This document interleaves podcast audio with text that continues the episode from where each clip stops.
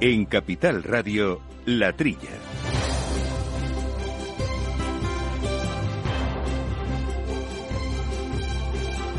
Muy buenos días, gente del campo y amigos del campo y de sus gentes. No es una frase mía, la tomo prestada de nuestro director Juan Quintana, que estos días tiene también mucho trabajo y por tanto nos ha dejado aquí al micrófono. Está con nosotros eh, Jorge Zumeta en la producción técnica. Está con nosotros Jesús Moreno. Jesús, muy buenos días. Muy buenos días, Jaume. Y espero que estén... Eh, dime, dime. No, que te veo, que te veo inspector de director y, y, lo, y, lo, y, lo, y, lo, vamos a hacer muy bien, ya verás. Espero que salga todo bien, iba a decir, y que los oyentes, eh, los mismos que están ahora, estén al final del programa, durante toda esta mañanita juntos con nosotros, para hablar de temas importantes para nuestro sector. Uno de ellos, eh, hemos empezado el mes de enero, cada, cada semana hemos querido hablar con una de las grandes asociaciones de profesionales del campo. Hoy lo haremos con Asaja, de Jóvenes Agricultores, y su presidente Pedro, Pedro Barato. Estamos buscando el balance de cada una de ellas, lo mejor, lo peor del año 23, las perspectivas para este año 24. También Agroban, que es una entidad que está ayudando y mucho al campo, y con los que vamos a hablar de los proyectos, el ejercicio 2023, la financiación de la cadena agroalimentaria, 28.000 millones de euros, con un crecimiento del 3% el año 23 respecto al año 22. Haremos balance con el experto que precisamente va a estar con nosotros y que nos va a contar eh, pues más detalles de estos de estos aspectos de, de a lo que se refiere a Agrobank y la ayuda por temas de innovación y tech digital con Jaime Campos, el director de Agrobank. Y luego también hay una historia que esta semana, el miércoles, se producía en la Comisión de Medio Ambiente del Parlamento Europeo. Se votaron las enmiendas a una propuesta de la Comisión sobre Plantas obtenidas con nuevas técnicas genómicas, las NGTs. Bueno, está el CRISPR, famoso, conocido, que parece que mmm, a los expertos y los que saben de campo eh, pues les parece una buena idea. Hay otros que no. Y de todo esto, pues claro, eh, la consecuencia que puede llegar si frenamos demasiado los avances es que estemos matando el campo directamente. Bueno, vamos a tratar eh, de estos aspectos del CRISPR, de las nuevas tecnologías, de cómo ayudar precisamente al sector agroalimentario gracias a las plantas y a la manera de tratarlas, de darles alimento, con el director general de ANOVE, Antonio Villarroel. Pablo Madreulo nos va a llevar a la España medio llena. Habla hoy con Milagros, presidenta de una asociación vecinal en El Rollo, en Soria, 200 habitantes tiene este pueblo, ha creado una aplicación telefónica de autogestión vecinal. Intercambia necesidades, demanda, recado. Vamos, como un grupo de WhatsApp, pero digamos más directo, una aplicación. Lo que no hagan nuestra gente en nuestros pueblos, no lo inventa nadie, amigo. Esto y mucho más. En estos próximos minutos, como siempre en la trilla, arrancamos. En abril, aguas Novi. El cambio climático lo ha cambiado todo y los riesgos son más y más imprevistos, como las sequías o el pedrisco. Por eso necesitas un buen seguro agrario que garantice tu tranquilidad. Y ahora es el momento de contratar tu seguro de herbáceos. Agroseguro. Trabaja sobre seguro.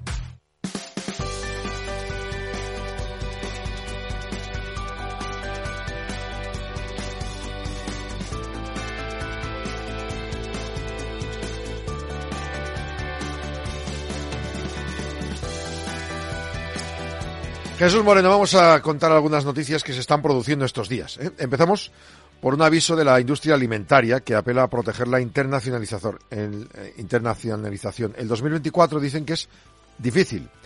FIAB, la Federación de Industrias de Alimentación, su director general Mauricio García de Quevedo, apelan a proteger precisamente la internacionalización. Dice que aunque no haya datos cerrados concretos del 23, eh, se calcula que la cadena de valor ha aumentado un 4% en valor exportado, en cantidad de dinero facturada. Eh, aunque en volumen se ha vendido un poquito menos. En España hay 19.000 empresas alimentarias que exportan regularmente. Y luego, pues, por ejemplo, se exporta a Europa, al sudeste asiático, Brasil, Estados Unidos, donde hay amenazas todavía por la suspensión de algunos aranceles, China, India. Hay que seguir con esta línea de colaboración pública-privada. El papel de los chefs, de los cocineros, es muy importante para exhibir y exportar alimentos. Y también el turismo, no lo dice él, pero lo añado yo.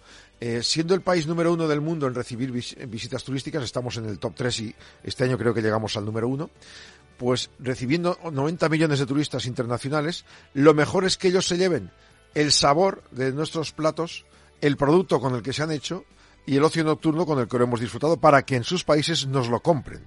Bueno, y añadido esto, pues hay que decir que eh, la industria alimentaria son 30.000 empresas, 96% pymes, 145.000 millones de euros en facturación, el 20% de la industria del país y supone el 3% del Producto Interior Bruto de España. Así que, Jesús, hay que estar muy pendientes porque al final todo no nos lo podemos comer nosotros. Hay que exportar a, una parte, ¿no? Hombre, claro, ya lo creo. Afortunadamente, afortunadamente digo, el gobierno o una parte del gobierno no, no, no, no, se ha metido con los empresarios de la, de la agroalimentación. Han señalado en, su momento algunas, algunas empresas estas importantes eh, españolas, pero no dedicadas a la agroalimentación. Parece ser que al sector, al sector agrario le tiene el gobierno más cariño. Es importantísimo lo, de, lo, lo, que, lo que requiere el presidente de, la ciudad, la internacionalización. Es, mucho más lógico que lo aborde eh, con una colaboración público-privada, como, como ha venido haciendo hasta ahora, a través de el ICES, el, Instituto de, de, Exportación, porque es mucho más fácil ir, ir, de la mano el gobierno y las empresas a, cualquier país a promocionar nuestros nuestros productos. Efectivamente, es, ese toque que, que has anunciado de los cocineros y, y, del turismo que viene y que luego vuelve y en sus países, pues, pues puede pedir eh, los productos que, que, que, ha probado aquí por primera vez cuando ha venido. ¿eh? O sea que enhorabuena a, a, este acuerdo, así es que se, se, se lleva y que, que, la colaboración esta que, reclama la FIAT se, se lleve a cabo. Desde luego hay que exportar y para exportar hay que producir y si producimos bien hay que vendernos bien, ni más ni menos. Mm, tenemos otros temas, por ejemplo, la Unión Europea ha logrado un acuerdo sobre legislación para el etiquetado digital de fertilizantes. El acuerdo en Consejo de, y el Parlamento Europeo es provisional, hay que respaldarlo y adoptarlo formalmente, pero este reglamento para etiquetado digital de fertilizantes modifica la ley actualmente e introduce algunas posibilidades. Por ejemplo, que las etiquetas digitales estarán disponibles por un periodo de 10 años desde que el producto entra en el mercado, que el reglamento refuerza la digitalización del sector de los fertilizantes y garantiza que agricultores y clientes, incluidos gente con pocas capacidades digitales, que no sepan manejarse, pues tengan información clara, legible y comprensible para el consumidor. Revisar esta ley significa que los proveedores de los productos comunican la información del etiquetado o en formato físico o digital o ambos combinados.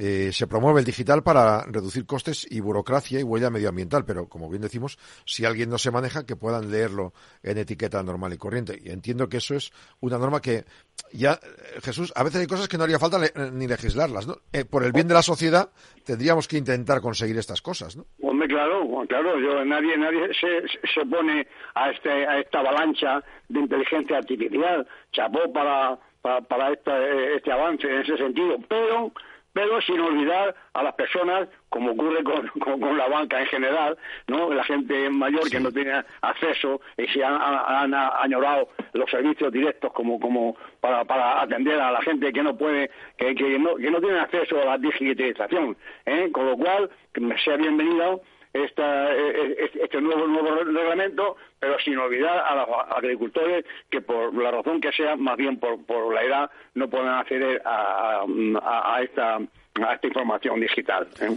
Claro, desde luego, hay que mantener los dos sistemas, lógicamente, pero es verdad que eh, bueno, cuando uno busca las etiquetas en muchos sitios ya estamos acostumbrados a trabajar con el móvil y a la larga lo suyo es poder combinarlo. No cuesta nada y al menos de esa manera evitas muchos movimientos de papel, ¿no? Que le pongo, que le quito el papel, que lo leo, en fin.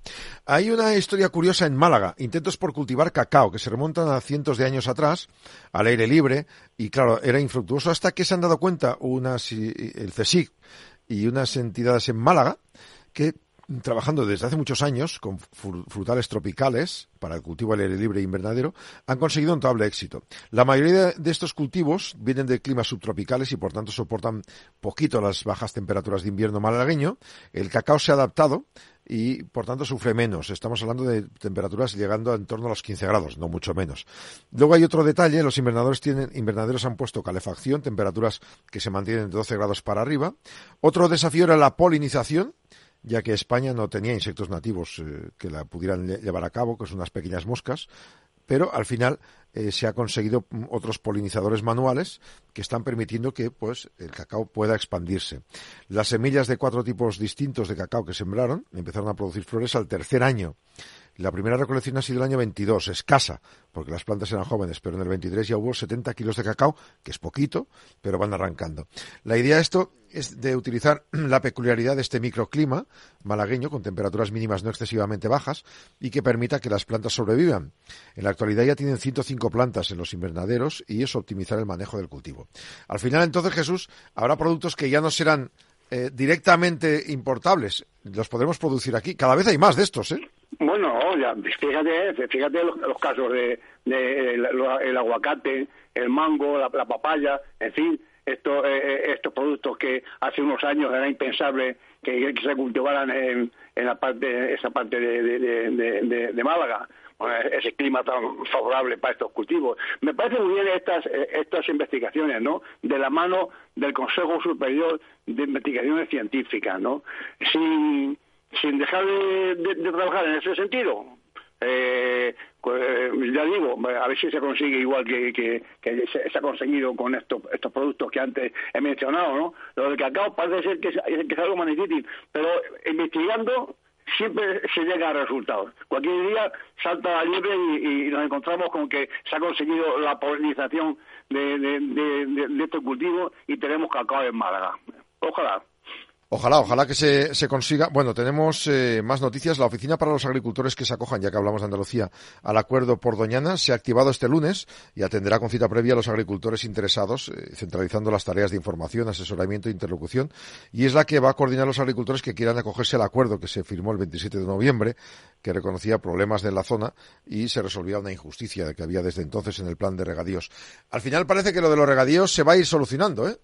Vamos a ver, vamos a ver si es verdad, a ver si hay, a ver si hay, a ver si hay lealtad, lealtad institucional, ¿no? Hace, hace unos, no sé, un mes o, así, se, se, ha reunido la ministra, eh, nuestra ministra eh, Teresa Rivero, eh, Rivera, con el presidente de Andalucía, con Juan Moreno Bonilla, parece ser que aquí han llegado a un acuerdo y, esta, este, esta puesta en marcha de esta oficina, por lo visto, para que los, agricultores se, se, den de alta y, se, y se acojan a este plan. Vamos a ver si, si no hay ningún fallo en ningún fallo institucional, como, como, ocurre, como ha ocurrido otras veces, ¿no? Se requiere, Doñana requiere hacer las cosas bien hechas por parte de, por parte de las dos administraciones. Bueno, pues esperamos que en el tema este de Doñana, como muchos otros, como tú bien dices, Jesús, se ponga las, las cosas sobre cómo hay que ponerlas y se centre el tiro y que se ayude entre todos. Vamos a seguir ya con esa primera entrevista de balance que os decíamos.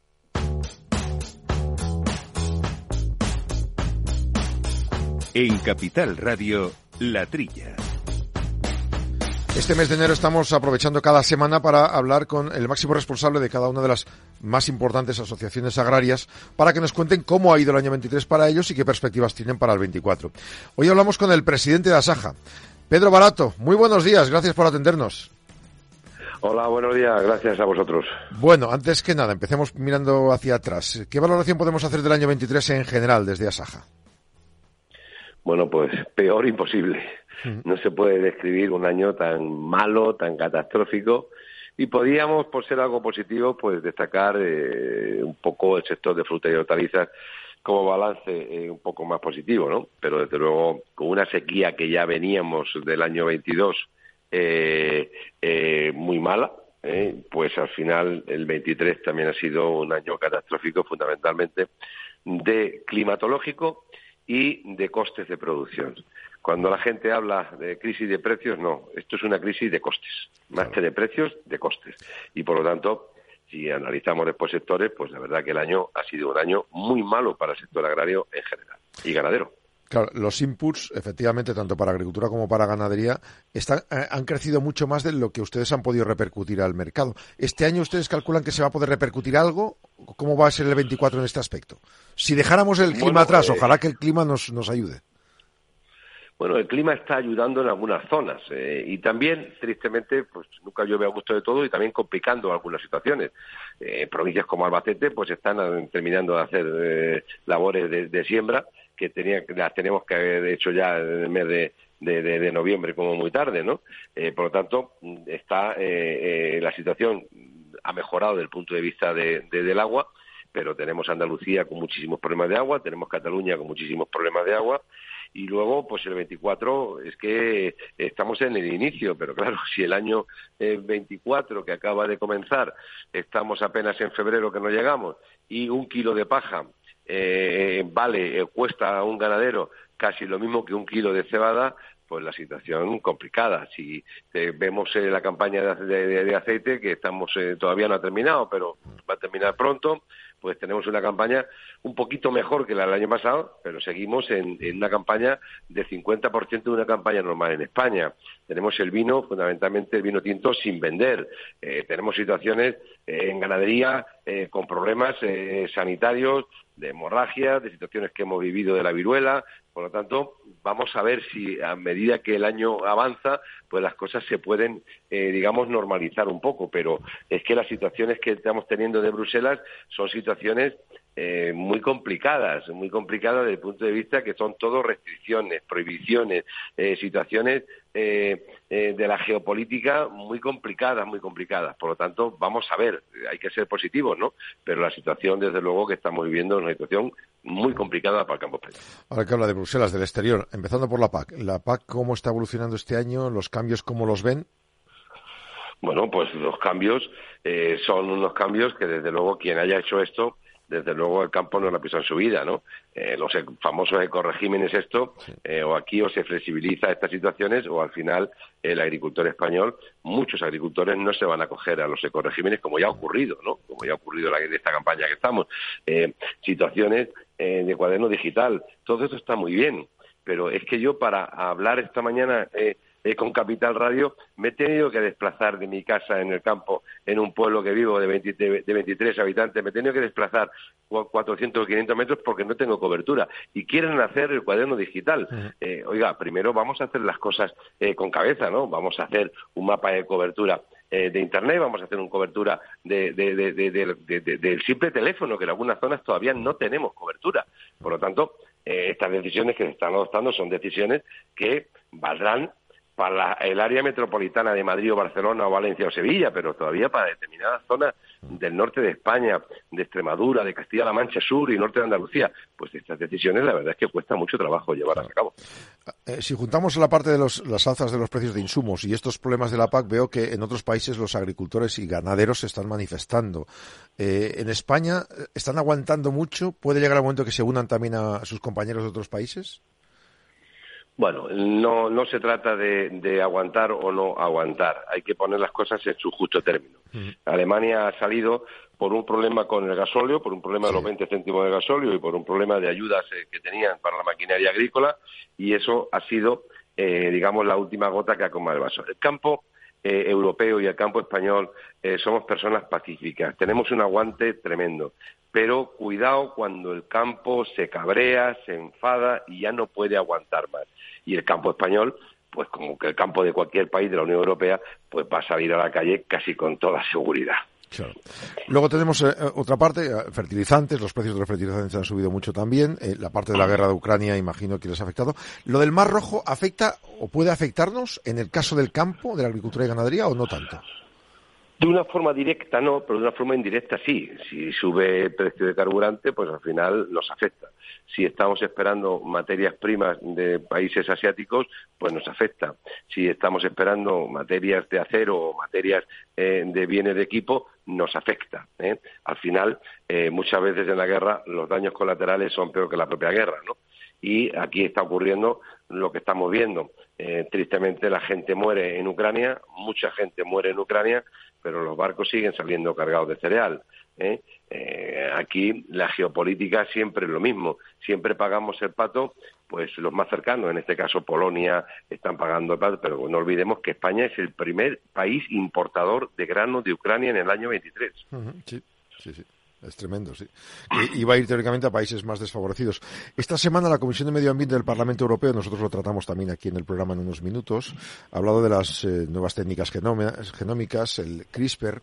¿Cómo afecta a los productores pequeños y medianos el hecho de que se pueda trabajar mejor o peor con estas técnicas eh, genómicas que entiendo que es al final el medicamento para muchas plantas, ¿no?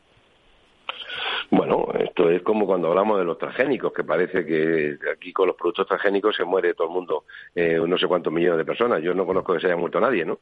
Eh, y podría ser una solución para en el mundo y podría ser una solución para ser más competitivos, porque al final no olvidemos que Estados Unidos, Argentina, Brasil, pues producen estos productos, que no tiene que ver nada. Lo que me acabas de preguntar con los productos transgénicos, es poner un ejemplo, pero al final ese, ese pequeño ese pequeño productor o ese o, esa agricultura ecológica, el que pudiéramos tener más herramientas mejores, que son herramientas que es la investigación de las universidades y la investigación eh, privada en lo que nos pone estas herramientas. Y ahora, por caprichos, pues un político de turno que no tiene ni idea de lo que, de lo que está diciendo, oiga, no pongamos puertas a la ciencia, no pongamos puertas a la investigación. ¿eh? Y por lo tanto, yo creo que son situaciones que se tienen que ver. Todo esto al final está muy ligado con determinados intereses de otras multinacionales que no tienen que ver nada con el sector, de otros intereses que no tienen que ver nada con la agricultura, ¿eh? y desde luego, pues eh, el campo está despertando, despertando. Pondré un ejemplo que nosotros vamos a copiar la próxima semana. Italia ha recogido 2.200.000 firmas para que no se pueda ni producir ni vender lo mal llamado esa carne eh, sintética que quieren hacer algunos, ¿no? Bueno, pues todo ese tipo de cosas habrá que poner pies en pared y decir, oiga, no, por aquí no. Claro. Eh, ahora que estamos hablando de, estos aspectos eh, de Europa y de cuándo despierta Europa, eh, se ha criticado mucho el apoyo al lobo, ahora hablamos de, ganadería, un pequeño apunte, por parte de Ursula von der Leyen y compañía. Parece que desde que un lobo se comió o mató su pony, parece que ha cambiado de idea. A veces es cuestión de que la gente se acerque un poco más al campo y, por ejemplo, en el caso este del lobo, ¿cómo se puede ayudar a los, a los ganaderos a que tengan menos problemas si es que ahora mismo hay zonas en las que hay demasiados lobos o, se están moviendo demasiado. Eh, mire, yo mis primeros años de estudio fue en la escuela de mi pueblo eh, y estudiamos que tenía que haber un equilibrio entre la flora y la fauna. Y cuando los equilibrios se rompen, al final eh, mal, mal, va, mal va la vida. aquí había una protección al lobo controlada, porque nadie está en contra del lobo pero lo que sí estamos en contra es que un lobo tenga más valor que el propio ganadero y que la propia ganadería del ganadero. Y aquí la ministra de Transición Ecológica, por sus caprichitos ideológicos, ¿eh? caprichos ideológicos, ¿eh? al final, ¿eh? con, una, con unos estudios que desde luego en nada tienen que ver con la realidad, con una votación a traición, donde las comunidades que más tienen que ver con el lobo, que hay de todos los colores políticos, Asturias, Cantabria, Galicia, Castilla y León, que tienen el 86% de los lobos de España, ¿eh? oiga, el lobo hay que conservarlo, el lobo es una, es una especie que hay que conservar, pero una cosa es conservar y otra cosa es atropellar y con la política del lobo están atropellando a los ganaderos españoles, y en particular donde más lobos hay. Eh, yo creo que nadie está en contra de que haya eh, situaciones, eh, digamos, de abuso. aquí había, se permitía cazar el lobo, el lobo era una especie que estaba ahí, había un control, las comunidades autónomas funcionaban, pero no, llega esta señora y por sus caprichos ideológicos impone que el lobo es una especie que, vamos, que especie a extinguir, cuando en España tenemos una cantidad de lobos tremendos. En efecto. Pedro Barato, presidente de Asaja, ojalá el 24 sea un poquito mejor que el 23 y lo podamos seguir contando aquí juntos. Un saludo y gracias desde Asaja. Gracias, esperemos que sí, gracias. Un saludo.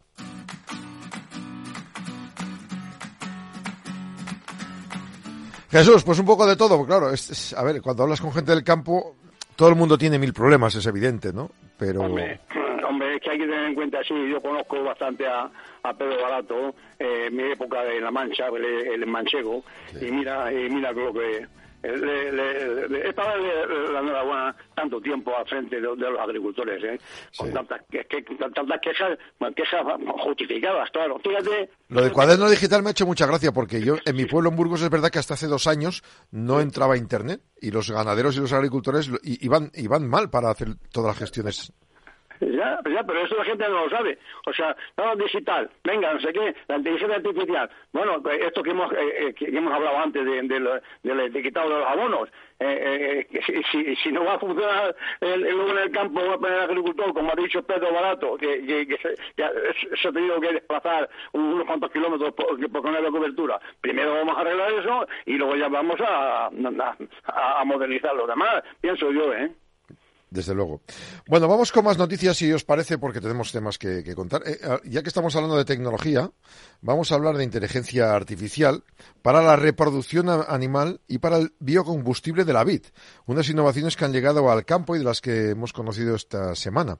En el caso de, por ejemplo, la, ganadería, la inteligencia artificial permite hacer una radiografía exacta y actual. Lo digo porque se analiza mucho la inteligencia artificial como algo malo, pero hay cosas positivas, ¿no? En el campo, para la eh, ganadería, la radiografía exacta y actual de la situación en la que están los animales, para tomar mejor las decisiones y más rápidas. Luego, las restricciones de, por ejemplo, espermatozoides de calidad, un proyecto sobre los berracos. Eh, luego también un sistema más sostenible para la evolución de prácticas para aprovechar todos los excedentes de, de cada una de las actividades. En Brasil, sobre temas de la vid, de la, de la, de la uva, el 93% del residuo que se, que se produce en la vendimia es el resto de la poda. Bueno, pues se obtiene biocombustible del hidrógeno del sarmiento de la vid. Hasta ahora se usaba solo para compostaje orgánico, leña o, o bueno, otros temas, pero ahora con esa fermentación de la biomasa se producen otros productos como el hidrógeno para combustible y por tanto es una manera de reutilizar, de llegar a, que la contaminación sea cero y que sobre todo que consigamos sacar mejor beneficio al uso del campo y a las nuevas tecnologías. Al final la tecnología, volvemos a lo mismo, si se puede y hay internet, podemos mejorar mucho, ¿verdad? Hombre, fíjate, esto me, ha llamado la, atención lo de la aplicación de, la, la inteligencia artificial sobre todo, bueno, a, la parte ganadera, pero me ha llamado la atención a lo del biocombustible de los, de los sarmientos. En mi época de La Mancha, yo me, me, me, ocupé en, en trabajar un poco con los sarmientos cuando el gasoil empezó a subir tanto que, que para la calefacción era, era, era, carísimo. Entonces se empezaba a usar para la calefacción el, el lujillo de, de, la aceituna. Y la vid mandé a, mandé a Asturias, al Instituto del Carbón, unos cuantos eh, sarmientos secos, ¿eh? y me, contestaron que dos kilos de sarmiento tienen el mismo poder calorífico que, que, un kilo de carbón. Fíjate. Fíjate. Estoy hablando de hace, de hace casi 40 años. O sea que, que tú fíjate, si, ahora si ahora con esta aplicación de inteligencia artificial son capaces de, de, de, de biocombustibles mm, para, para, los alimentos, porque los alimentos eh, eh, ahora mismo son un estorbo, se, se, se, se, queman o hay que enterrarlos, en fin, eh, que veo, veo que, que, que, que es muy positivo estas investigaciones.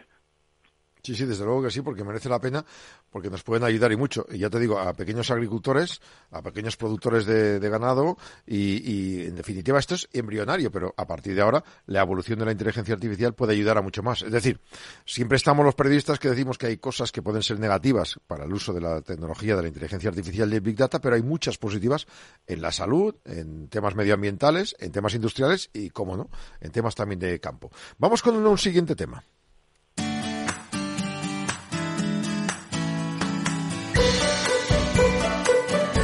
Como les hemos anunciado en el sumario de entrada, este miércoles pasado la Comisión de Medio Ambiente del Parlamento Europeo votaba las enmiendas a una propuesta de la Comisión sobre plantas obtenidas con nuevas técnicas genómicas, las NGTs, eh, pues el CRISPR, entre otros, de lo que hemos hablado aquí varias veces.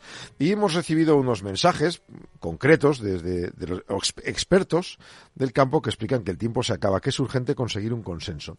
Vamos a saludar al director general de ANOVE esta mañana, Antonio Villarroel. Buenos días, gracias por atendernos. Hola, muy buenos días. Eh, bueno, este 24 de enero eh, la Comisión votaba esas enmiendas, aunque imagino que esto es un largo recorrido. Pase lo que pase, haya pasado lo que haya pasado, ¿hay tiempo todavía para hablar del tema o no? Bueno, eh, efectivamente, sí, todavía. la reunión que ha tenido la Comisión de Medio Ambiente es muy importante porque se suma a la que ya tuvo la Comisión de Agricultura hace unas semanas y lo que nos permite es prever que el Parlamento Europeo pueda eh, a principios de febrero dar luz verde al proyecto de regulación que ha presentado la Comisión. Lo que pasa es que eso es solamente una de las tres patas en las que se basa el sistema político y legislativo europeo, porque nos faltará conseguir la mayoría en el Consejo, es decir, entre los diferentes Estados, que es donde no ha sido posible conseguirlo con la presidencia española. Bien, y ahí para conseguirlo es cuestión de hacer lobby, de hacer eh, pedagogía, como dicen los políticos ahora, o realmente ya tienen claro ellos eh, los beneficios que significarían utilizar sistemas como el CRISPR para mejorar la productividad. Bueno, vamos a ver, es que eh, de hecho eh, en toda esta materia el consenso científico es absoluto. Eh, recientemente además se ha remitido una carta abierta firmada por 35 premios Nobel y más de mil científicos solicitando precisamente al Parlamento Europeo y al Consejo de la Unión Europea que rechacen la oscuridad del alarmismo anticientífico y voten en favor de esta propuesta, porque los retos que tenemos enfrente y que todos conocemos, desde la necesidad de producir más alimentos, las tensiones geopolíticas, el problema del cambio climático, eh, suponen unos retos mayúsculos que no vamos a poder atender si no tenemos eh, eh, todas las innovaciones y los últimos procedimientos técnicos y científicos a nuestro alcance. Y esto es lo que nos jugamos en la Unión Europea ahora en estos momentos con esta legislación. En estos aspectos, y teniéndolo claro, una gripe que tiene usted ahora mismo o un problema que tenemos médico nosotros, sabemos que necesitamos la mejor tecnología para que con una pastilla nosotros mejoremos. ¿Vendría a ser lo mismo en estos casos que dice usted, sequía y otros problemas esa pastilla nos daría la seguridad de que esas plantas están mejor tratadas? Lo dice la Agencia Europea de Seguridad, ¿no? Por ejemplo.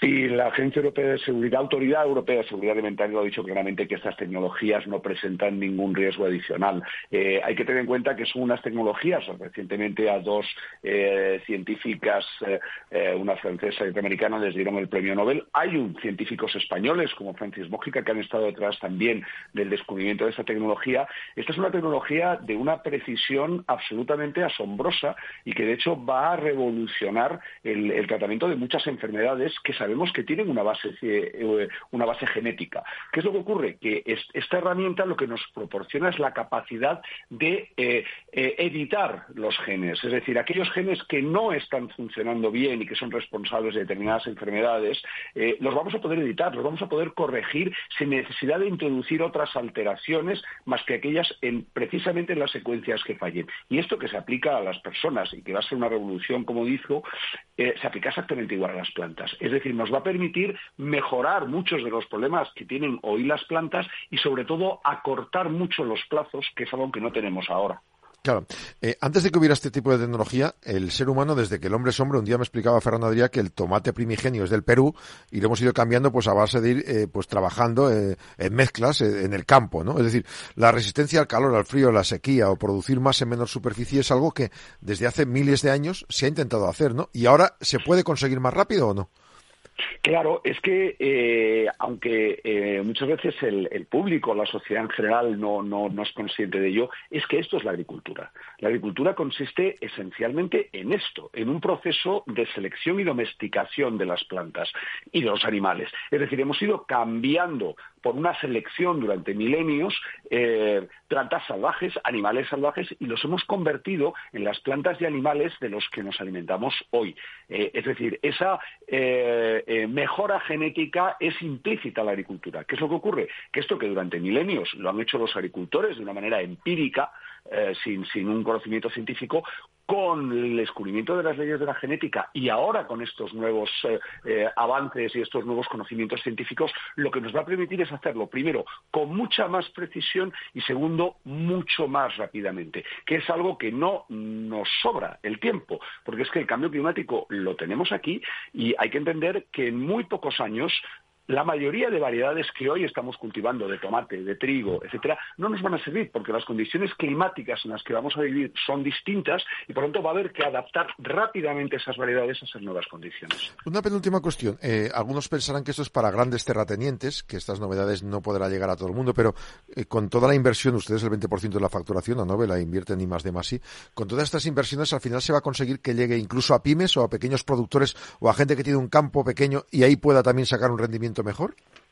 Absolutamente. Esto es una, esta es una cuestión muy importante la que está mencionando usted, porque efectivamente se tiende a pensar que en las empresas que hacen biotecnología, que hacen mejora genética, son solo multinacionales. No es verdad. Hay muchas pymes, hay centros públicos en nuestra asociación, pero es que efectivamente eh, una de las grandes ventajas que tiene esta tecnología es que es muy asequible. No hablamos de millones, hablamos de cientos de miles de euros. Es decir, esto pondría al alcance eh, de muchísimas pymes, de empresas familiares, de cooperativas, la capacidad, solas o en alianza con centros públicos de investigación, con universidades, de poder desarrollar estas herramientas.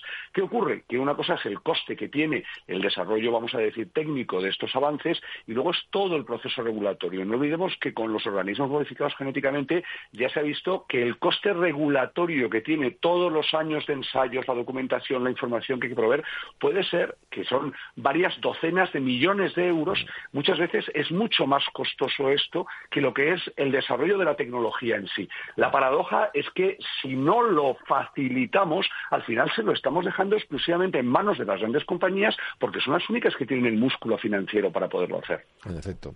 Ojalá eh, se pueda ir resolviendo lo antes posible, como ustedes bien dicen, el tiempo se, se agota y es mejor ir rápido a tomar la decisión y que sea acertada.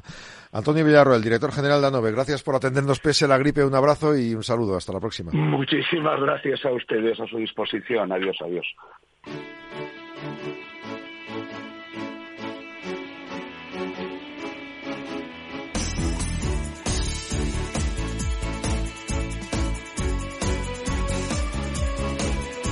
Amigo Jesús Moreno, ¿qué te parece este debate sobre CRISPR y las nuevas tecnologías? Hombre, me parece que que, que, que, que parece mentira, claro. Yo, yo comprendo que poner de acuerdo a tanta gente, ese Parlamento, yo cada vez que veo una foto del Parlamento eh, europeo, son, son 500 o, o 600 personas allí, lo difícil que es poner de acuerdo a esa gente, ¿no? Sobre todo con malas informaciones, ¿no? Hay que tener en cuenta el peso de, los verdes en Europa que ha habido.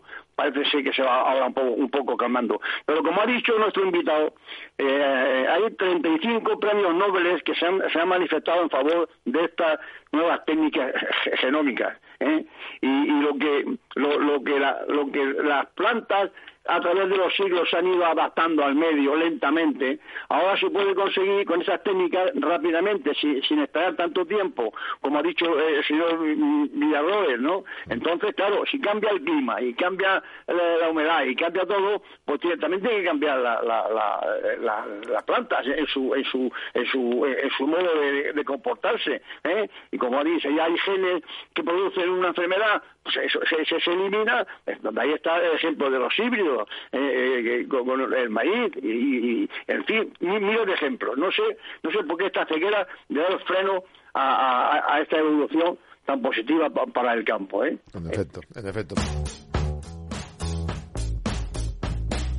Agroban ha cerrado este ejercicio 2023 con una financiación al conjunto de la cadena agroalimentaria de un total de 28.441 millones de euros, lo que supone un crecimiento del 3% con respecto al año anterior. Vamos a analizar un poquito los datos y, y, las últimas noticias en este sentido con el director de Agroban. Jaime Campos, muy buenos días, gracias por atendernos. Muy buenos días, Jaume. ¿Era más o menos lo que tenían previsto para el año pasado, entiendo? Efectivamente. Eh, Agroban es la línea de negocio especializada para el sector alimentario en CaixaBank, un sector que, como saben, pues juega un papel fundamental en nuestro país, no solo en términos económicos, sino también por su contribución a la actividad, al empleo o a las exportaciones. Pero también por su amplia extensión y su arraigo territorial, lo que le convierte en un motor de desarrollo rural y medioambiental, y de ahí la importancia de contar en CaixaBank una línea específica. Y por este motivo, pues el apoyo de Agroban forma parte de una visión global para el sector donde tenemos dos objetivos centrales, apoyar al ámbito rural e impulsar también la transformación del sector alimentario en España. Y para ello, pues nos enfocamos en tres grandes ejes, un eje financiero, un eje social y de acciones de impulso, y un tercer eje, el de innovación. Mm. Y, y, efectivamente, como tú bien has dicho, pues el año pasado apoyamos al conjunto de la cadena agroalimentaria con cerca de 29.000 millones eh, en financiación un 3% más con respecto al año 2022 y de decirte que, bueno, yo creo que estamos muy satisfechos, siendo un año complicado y un año de, contracción del crédito. Creo leí unas declaraciones de usted que explicaba que la aspiración de CaixaBank es consolidarse como esta referencia que son, no solo desde el punto de vista financiero, sino también como ese motor en la búsqueda de soluciones a los grandes desafíos del sector, ¿no? Es un reto ambicioso, también necesario. ¿Cómo se plantean ustedes eh, en estas líneas que me estaba comentando abordar este reto? Pues mira, efectivamente, en este escenario de necesidad de soluciones ¿no? para afrontar el incremento de la demanda de alimentos provocado por el incremento a su vez de la población mundial, la necesidad también de eficientar todos los procesos para ser más rentables y productivos y, por supuesto, avanzar en la digitalización, innovación y sostenibilidad del sector. En este sentido, eh, yo creo que tenemos muchísimas líneas abiertas y una claramente es apoyar el relevo generacional porque es el que tiene que dar respuesta a estos desafíos, ¿no? Y un dato clave, eh, claramente, es que en el año 2030 el 60% de nuestros agricultores y ganaderos estarán en edad de jubilación. Por lo tanto, es crítica que la entrada de nuevos jóvenes, hombres y mujeres, técnicamente formados en el nuevo agro, y además también que estas nuevas generaciones recuperen ese arraigo territorial para anclar las poblaciones en las zonas rurales. Y, me gustaría centrarme también en este eje social, donde me gustaría destacar el convenio con el Ministerio de Agricultura, Pesca y Alimentación de España, donde estamos impulsando conjuntamente actuaciones que favorecen eh, una mayor eficacia y competitividad del sector y con la que además estamos trabajando en un plan eh, muy bonito eh, y específico para impulsar el empoderamiento de las mujeres en el entorno rural. Pero también estamos buscando soluciones a esto que me comentabas, a las necesidades de empleo cualificado eh, de la mano de CaixaBank Dualiza, eh, que entendemos que en este momento la, formación profesional dual es clave y, por supuesto, eh, con Microvalo impulsando el emprendimiento de los microcréditos que ayuden a desarrollar bueno, pues toda su actividad a los jóvenes agricultores. Mm. Y, en este eje social de relevo generacional, pues también estamos potenciando dos aspectos que me parecen muy importantes, dos comunidades de jóvenes. por un lado, lo que es la comunidad de jóvenes Agrovantes Community, que ya las teníamos puestas en marcha, pero este año 2023 pues hemos presentado junto al Basque Culinary Center Impulso Agro. Impulso Agro además nace para dar respuesta a esto precisamente, a los grandes desafíos del sector y donde apostamos claramente por los jóvenes como motores eh, de su transformación. Además, una iniciativa pues dirigida a visibilizarlos, eh, a, visibilizar sus trabajos y, por supuesto, con un objetivo claro de que sea una plataforma de visibilización y conformar una comunidad que en definitiva conecta a los diferentes agentes del sector para que sirvan de inspiración, conocimiento y networking. Ahora que me hablado del sector conocimiento y también de parte académica, en el proyecto del ámbito académico están trabajando también en varias otras líneas, ¿no? Con esas cátedras de Agorban Calidad de Innovación en el sector de la Universidad de Lleida y algunas más, ¿verdad? Efectivamente, también estamos trabajando en este ámbito académico, como bien dices, y para reforzar todas estas iniciativas que hemos ido comentando y contando con dos grandes proyectos eh, que tienen gran acogida en el, mundo académico. Por un lado, la Cátedra Agroban, que esta la estamos haciendo en colaboración con la Universidad de Lleida, y que promueve la transmisión de conocimiento científico técnico del sector pues a través de jornadas y premios. Aquí, por destacar tres premios eh, que desarrollamos a lo largo del año. Por un lado, el trabajo final de máster, eh, otro de lo que tiene que ver con la transferencia del conocimiento y otro tercer premio también a la mejor tesis doctoral. Y referente a la cátedra global Mujer, Empresa y Medio Rural, esta la estamos haciendo en colaboración con la Universidad de Castilla-La Mancha. Aquí se están desarrollando actividades de, investigación en temas de género y mundo rural y también programas de, actividad de formación dirigidas pues, a mujeres rurales con iniciativas emprendedoras. En este sentido, también dentro de esta cátedra pues, se organizan encuentros y eventos para la sensibilización de los jóvenes universitarios en temas vinculados con la igualdad de género. Hmm. Estábamos también antes apuntando en una de sus respuestas sobre el programa Agroban Tech Digital Innovation. ¿Cuáles son las solicitudes que se presentan? ¿Cuántas se apoyan finalmente? ¿Y qué ayuda reciben estas startups? Por, eh, por empezar un poco, eh, ¿qué buscamos no? Eh, o, en qué consiste? a mí me gustaría comentar, bueno, este dentro de estos ejes que te comentaba antes, Jaume, pues este sería el tercer eje, ¿no? El tercer eje, el de innovación, ¿no? Y y aquí deciros que, bueno, que es un proyecto que nace con la primera propuesta de atraer, retener el talento tecnológico, ¿no? Y hacerlo, al mismo tiempo, hacerlo llegar al sector. En octubre del año 2023, pues lanzamos la segunda convocatoria, donde nos pusimos eh, cinco focos eh, o cinco verticales estratégicas para, para, buscar esas soluciones. Una primera, una vertical, que es la agricultura de precisión, donde ahí pues estamos eh, o lo que se busca ¿no? a través de la explotación del dato que nos permita tomar las mejores decisiones de gestión sobre cultivos y ganados. Una segunda vertical de sostenibilidad, buscando eh, alternativas a, la gestión del agua, la eficiencia energética y, energías alternativas. Una tercera de economía circular, innovación envasado, almacenamiento y logística. También una cuarta que son las nuevas plataformas de comida y ventas, muy importante, y una quinta en lo que es la automatización de los procesos eh, industriales, eh, con el foco en la trazabilidad y en la seguridad alimentaria. Y el pasado 22 de diciembre pues, finalizó esta fase de aplicación de las candidaturas. Y bueno, deciros que hemos contado con 217 startups, superando claramente las 154 de la primera edición. Y, bueno, y deciros que de aquí se seleccionan 50 y que además estas 50 pues entrarán a formar parte con las otras 50 que, que fueran de la edición anterior, en una comunidad donde ya pues tenemos o, agrupamos ya a más de 100 miembros eh, en esta comunidad. Qué bien. ¿Qué, reciben estas startups que me preguntabas también, no? Eh, bueno, pues todas las startups que forman parte de este proyecto lo que obtienen es una mentorización individualizada para poder atender las necesidades de desarrollo tecnológico de manera más eficiente. Además, tienen la posibilidad de evolucionar la madurez tecnológica de los proyectos que están llevando a cabo, accediendo a la, a facilidades financieras y de inversión. Y en nuestro caso, además, las startups que forman parte de este programa, eh, eh, le damos acceso también a participar en eventos de networking ante clientes y empresas del sector. Aquí decirte que les damos a conocer, eh, para que den a conocer sus soluciones, además participando en todas las ferias a nivel nacional, eventos y jornadas, y uno de los principales retos que se enfrentan estas startups, como bien sabes, es hacer llegar su producto a los clientes, ¿no? Claro. Y en este sentido, en Agroban, pues también ponemos a su disposición la posibilidad de realizar pruebas de concepto y pilotos comerciales, hmm. en lo que en nuestra red pues se ofrecen también las soluciones de las startups a los clientes del sector. Gracias por atendernos, Jaime Campos, director de Agroban. Un saludo y mucha suerte. Muchísimas gracias y seguiremos juntos en este camino. Bueno, vamos a buscar a alguien que busca la evolución siempre positiva. Es nuestro amigo Pablo Maderero desde la España medio llena. Hoy habla con Milagros, la presidenta de una asociación vecinal en un pueblo de 200 habitantes de Soria que utiliza una aplicación telefónica para las gestiones propias. Pablo, buenos días. Hola, buenos días. El proyecto que vamos a contar este fin de semana es un ejemplo del trabajo bien hecho.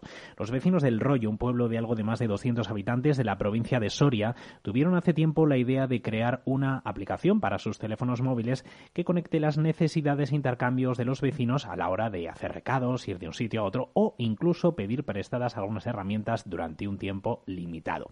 Esa idea es hoy una realidad gracias a la financiación que han conseguido eh, a través del grupo Traxa y de la aportación adicional que ha hecho el ayuntamiento de su pueblo para poder cubrir el 100% del presupuesto necesario. Hemos hablado con Milagros Vega, que es la presidenta de la Asociación Cultural Comunidad Cintora El Rollo de Soria, y nos ha contado todo su proyecto.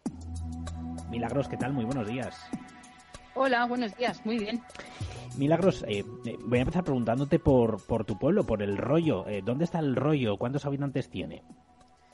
Pues el Rollo es un pueblo precioso en la provincia, en el norte de la provincia de Soria, hasta 20 kilómetros de, Soria capital. Y estamos unos 120 habitantes em, durmiendo todo el año, podríamos decir. Mm. Es uno de los municipios eh, que supongo que ha ido menguando en su población a lo largo de las, de las últimas décadas, hasta llegar a esas 120 personas eh, que dormís allí eh, ahora mismo, como dices. Pues eh, sí, ha disminuido, bueno, ha ido disminuyendo la población, básicamente porque, bueno, la gente se, ha ido sobre todo a Madrid, eh, Zaragoza, Barcelona, pero bueno, en los últimos años eh, hemos venido algunos habitantes nuevos, bueno, gente no muy joven, pero bueno, relativamente, sí. El caso es que, como pasa en muchos pueblos que han ido perdiendo población o que se encuentran en zonas de baja densidad de población, como es la provincia de Soria, eh, pues a veces eh, hay algunos servicios eh, pues que no se prestan con la asiduidad que necesitáis o que, bueno, pues hay que reforzar, ¿no? Y ese es el germen del proyecto que habéis realizado que consiste en compartir precisamente, ¿no? Y en, y en compartir gestiones y servicios bueno, hemos solicitado un proyecto para desarrollar una aplicación eh, para teléfono móvil. Em, la app, bueno, la aplicación se llama Doidas y bueno, la idea es eso, ¿no? Es facilitar la colaboración vecinal entre, bueno, entre los vecinos y vecinas que estamos aquí durante todo el año y al final estamos cuatro y en muchas ocasiones, bueno, pues poder compartir eh, temas de movilidad, echarnos una mano, bueno, ayudarnos entre nosotros y entre los pueblos próximos, sí. Milagros, ¿de dónde vino la idea? Porque eh, muchas veces nos quejamos, quienes estamos en zonas rurales, sobre la necesidad de tener mejores servicios, pero no damos ese paso de decir, pues vamos a crear una app. ¿Cómo ha sido la cosa? Eh, bueno, la idea surgió porque el grupo Traxa, eh, bueno, nos enteramos de que había una convocatoria, es la segunda convocatoria de proyectos solidarios, y entonces, bueno, pues vimos un poco la necesidad que teníamos en el pueblo de comunicarnos, y no solo entre nosotros, sino con los pueblos vecinos. Y como todo el mundo eh, maneja bastante los móviles, tanto gente joven como gente mayor, pues bueno, se nos ocurrió que podía ser una, una opción. Eh, bueno, nos presentamos y, bueno, nos eh, salimos beneficiados. Entonces, bueno, pues eso fue un poco el origen. Antes de que me expliques qué es lo que podéis hacer eh, los vecinos con esa app, has dicho una cosa que me ha, me ha parecido muy interesante. Dices, em, eh, tenemos móviles tanto las personas que somos todavía un poco más jóvenes como las personas más mayores. ¿Ese es un mito que hay que derribar? ¿Las personas mayores eh, están digitalizadas mucho más de lo que se piensan muchos? Mm, yo creo que sí. De hecho, bueno, yo venía, vivía en Madrid anteriormente pero bueno, sí me, sorprendió bastante que la gente controla bastante todos los temas de Facebook, de redes, mm, en fin, sí, e, están, yo te diría que casi como en las ciudades, sí. El caso es que viendo esto dijisteis vamos a crear esta app, reunisteis los recursos a través de esa convocatoria y estáis, eh, bueno, pues ya con la con la app eh, casi en la mano, literalmente. Y cuéntanos qué es lo que qué es lo que se puede hacer con ella.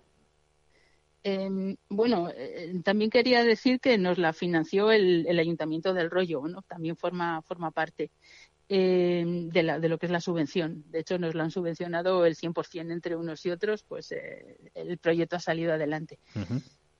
Doidas, bueno, es una aplicación, como te digo, para teléfono móvil. Eh, no es un chat. En ese sentido, la ventaja que tiene es que se evita que los mensajes se pierdan o, los anuncios de los vecinos se pierdan entre otro tipo de mensajes y conversaciones. Entonces, eh, lo que los vecinos se intenta eh, publicar necesidades y eh, facilitar también la posibilidad de que se acepten ofertas. simplemente, bueno, conectar necesidades y, y, ofertas de los vecinos. ¿En algunas áreas en particular? Eh, mira, tenemos em, cuatro, cuatro formularios, podríamos decir, o cuatro áreas de servicios. Uno es solicitar una mano, en la cual pues eh, se demanda ayuda para tareas cotidianas, ¿no? Pues no sé, puede ser igual que alguien me ayude a construir un cobertizo o a pintar algo, no sé. Eh, luego tenemos otra de movilidad, en la cual se ofrecen y se demandan desplazamientos eh, otra en la que em, es para pedir prestado, se solicitan útiles o herramientas por tiempo limitado, y otra en la que es, eh, lo hemos llamado servicio compartido, servicios compartidos, en las cuales eh, los servicios mm, se ve si se pueden organizar de forma colectiva para que puedan ser más eficientes pues como puede ser, no sé, a lo mejor el, el organizar o solicitar clases, eh, a lo mejor comprar gasoil, en fin, cuestiones de que a lo mejor de forma colectiva pues eh, van mejor. Pues quizá la próxima función, cuando se consolide la app Doidas, pues pueda ser también la vivienda y que quien tenga una vivienda y quien tenga ganas de irse al rollo, pues puedan compartir ahí y, ¿por qué no?, conocerse, ponerse en común y sumar nuevos habitantes a este pueblo de Soria. Milagros, muchísimas gracias por habernos hecho un hueco y enhorabuena por la iniciativa. Bueno, muchas gracias. Un proyecto interesantísimo, como habéis podido comprobar, el de esta app Doidas que hoy hemos traído a la trilla directamente desde El Rollo, en la provincia de Soria. Que tengáis muy buen fin de semana. Adiós. Gracias, Pablo Madruelo. La España medio llena, cómo se buscan las vueltas todo el mundo para mejorar en sus historias cada uno. Bueno, tenemos una, un par de temas más. Una es que los ministros de Agricultura de la Unión Europea en Bruselas han celebrado una reunión para debatir sobre el sector primario y abordar varias cuestiones. Ya en septiembre se habló del tema y se quiere hablar del porvenir del sector agrícola. Hay un diálogo. Se espera que los ministros de Agricultura coordinen iniciativas y debates políticos en general, cuestiones como hasta qué punto es competitiva nuestra agricultura, hasta qué punto es mejor introducir mejoras tecnológicas, es más razonable. Hay que hablar de las manifestaciones, como hablábamos con Pedro Barato, no solo en Alemania, también Francia y Rumanía, cada uno por su motivo, y reuniones temáticas sobre comercio, importaciones de Ucrania, suspensión de aranceles para apoyar a Ucrania. Eh, son temas de gran calado Jesús, que bueno, que está muy bien que lo debatan los políticos, pero como nos decía Pedro Barato, hay que bajar al suelo, ¿no? Fíjate lo que, lo que decía lo que decía el presidente de, de, Asaja, Pedro Barato, ¿no? Que somos el primer somos el primer país importador de cereales de, de, Ucrania, nosotros. ¿Qué pasa? Que hay, claro, es que lo que decíamos antes, es difícil poner a tanta gente de acuerdo. Eh, para Polonia y Rumanía y Bulgaria y Hungría, que están pegando a Ucrania, pues no les interesa que salga grano de, Ucrania, vamos, que salga y pase por los países, pero que no se quede allí, porque afecta al precio, al precio de, grano de, los agricultores, de sus agricultores, ¿no? Con lo cual es, es, es, es, eh, hay que ver lo difícil que es poner a tanta gente mm, mm, de, acuerdo. Pues Oye, tengo un par de noticias de aceite de oliva. Una es la previsión de producción de aceite de oliva que sube ligeramente. La previsión, que estamos eh, todavía en campaña, puede acercarse a las 800.000 toneladas, una cifra un poquito superior a lo que se había previsto con eh, incluso calculando para la exportación. Dos, Gobrino e Industria esperan que el precio del aceite se relaje por el IVA y por las lluvias. Dice que hay que intentar controlar el impacto en los consumidores que están teniendo los precios. Desde FIAP dicen que la estimación de estos 800.000 toneladas eh, pues se va a incrementar la producción de aceite un 16% este año y es difícil calcular el impacto de la bajada del 5 al 0% del IVA del aceite como pactó el gobierno en este caso con Puigdemont. Y, y, la, y la tercera, las ayudas directas a olivareros que se necesitan, dice, para compensar los efectos de la sequía. Si queremos que el aceite no, sea, no suba tanto de precio, pues Unión de Uniones de Ganaderos están pidiendo que se dé una, una ayuda eh, porque hay unos elevados costes de, de, producción que en algunos casos han llegado al 60% mayor que hace un año y medio. Además de que hay otros países, como Portugal, Grecia, Marruecos o Turquía, que tienen unos precios sostenidos en los mercados finales. Eh, ¿Cómo ves tú estos tres temas? Uno, si, si, tú crees que se va a bajar un poco, si mejoran las circunstancias eh, climáticas, va a bajar un poco el precio, va a haber un poco más de producción. Yo cuando empezaron a llover, cuando empezó a llover estos días atrás, yo, dije, el aceite, el aceite va a bajar un poco. Me, me, llama la, atención la palabra relajar. Dice que la palabra relajar, como si se, se, tratara de los músculos humanos. Dice, entonces se, va, se puede relajar. Ojalá, lo, que no, lo que yo no explico, y, se, lo, se lo había preguntado al presidente de Asaja, ¿cómo es posible que bajando el IVA de los, de los productos que ha bajado, y, incluso algunos, algunos se han eliminado en algunos productos, ¿Cómo es posible que, sigan subiendo el precio en el mercado? Es, verdad. Es, una cosa que no entiendo. Si, si, se ha hecho para trabajar el IVA, para que el, consumidor... Fíjate, hortalizas un 13%, refrigeradores el 11%, las patatas un 10% han subido. Fíjate, fíjate. Las pastas un, un 1%, los cereales un 2%, es verdad. No, los cereales han caído un 2%. Pero bueno por, la misma teoría, quiere decir que si no eh, se toca el IVA, hubiera subido más, todavía. Es una cosa increíble que, que, que, alguien, que alguien me, lo explique. Otra cosa que no entiendo, vamos a ver, eh, que dicen los, los productores, los, los, los, cultivadores de, aceituna, los, tal, que, que necesitan ayuda, ayuda directa. Oiga, si a estos precios del aceite ustedes no, no cobran la, aceituna a un precio rentable, no sé cuándo lo van a cobrar. Me, gustaría saber a, cómo les pagan la aceituna a, los, agricultores. Bueno, que igual hay un debate también entre antes de la almazara y después, y después de la producción, ¿no? Claro, si, ya, sea si es cooperativa, ¿a, cuánto, ¿a cuánto reparte la cooperativa el, el, kilo de, aceituna aportado? Y si es y si es una venta directa, oiga, usted usted que vende aceituna directamente a esta, a esta almazara, ¿cuánto le pagan? Pues claro, es una cosa, eh, es una cosa increíble, que, que, que piden ayuda directa porque porque no es rentable el cultivo. Entonces, ¿cuándo va a ser rentable? Así es, así es, ni más ni menos. Ahí es un debate que cuesta mucho entenderlo y que nosotros intentamos eh, trasladar a los oyentes, que intentamos que nos lo cuenten a nosotros, pero efectivamente, unos dicen que si no hay ayudas no se puede bajar el precio, si no llueve no baja el precio, pero al final, como tú bien dices, eh, con ayudas o sin ellas sigue subiendo el precio, porque realmente a ellos también les, les cuesta mucho más producirlo, digo yo, no sé. Hombre, hombre los, los, costos siguen subiendo.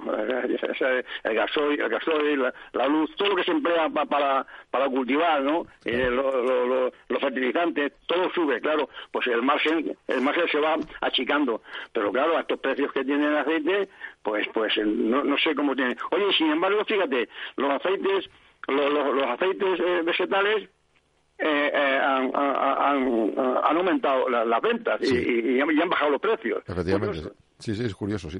Bueno, lo dejamos así, para que la gente medite esta semana. Jesús Moreno, muchas gracias por estar con nosotros un día más y hasta la semana que viene, que espero que estemos ya con el director Juan Quintana, que está recabando más información para traernos más noticias. Pues nada, Jaume, a tu disposición y, muchas gracias a ti y, y a todos los oyentes hasta la semana que viene. Gracias también a Jorge Zumeta por estar con nosotros aquí en la producción técnica del programa. Gracias amigos oyentes por habernos escuchado una semana más. La trilla vuelve cada siete días con toda la información, la trilla al día y con todos los detalles importantes y con los profesionales que tienen que contarnos algo cada semana aquí en la antena de la radio. Un saludo. Feliz día.